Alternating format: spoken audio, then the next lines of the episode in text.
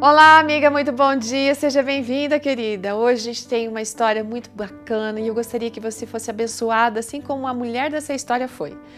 A Raquel, que vem nos contando, a Raquel Ladeira, ela é musicista, ela é enfermeira, pedagoga, né? Ela conta pra gente que estava num culto de quarta-feira, aquele culto de oração, e no momento dos pedidos, uma senhora se levantou e começou a contar a história do que a sua filha havia passado. Ela tinha tido fortes dores abdominais, foi diagnosticada com apendicite, e você sabe que se não for tratado na hora, isso pode levar inclusive até a morte. Então a cirurgia tem que se ocorrer em prazo curto. A médica que atendeu a menina acabou encaminhando ela para um hospital particular, onde essa médica trabalhava. E tudo foi feito. Naquele momento, ali naquele culto, a mãe estava agradecida a Deus porque essa médica entrou em ação, resolveu o problema tudo certinho. Mas a mãe ali, ela estava pedindo pela recuperação da menina, óbvio, mas ela estava realmente muito preocupada em como que ela pagaria a cirurgia. Passou uma semana, o culto de oração veio de novo e aquela mulher outra vez se levanta, agradecendo a recuperação da filha, mas dizendo que a conta tinha chegado.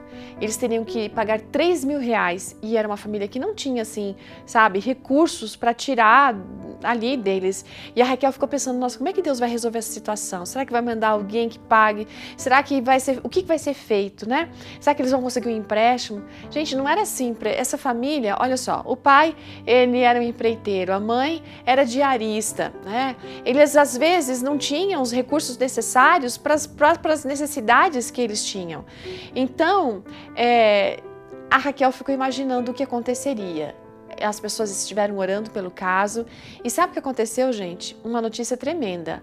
O casal esse, eles receberam uma proposta de emprego. Olha que fantástico.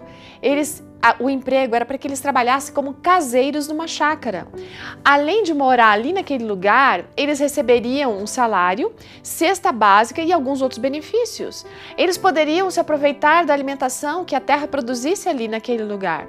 Além disso, eles ainda poderiam eh, continuar desenvolvendo aquelas outras atividades que eles tinham, fazendo o pai, por exemplo, trabalhando ali como empreiteiro numa construção, ela ainda fazendo alguma limpeza em casas. Sabe o que aconteceu? Em pouco tempo eles conseguiram pagar a dívida do hospital. Aquela mãe ficou extremamente feliz, maravilhada, né?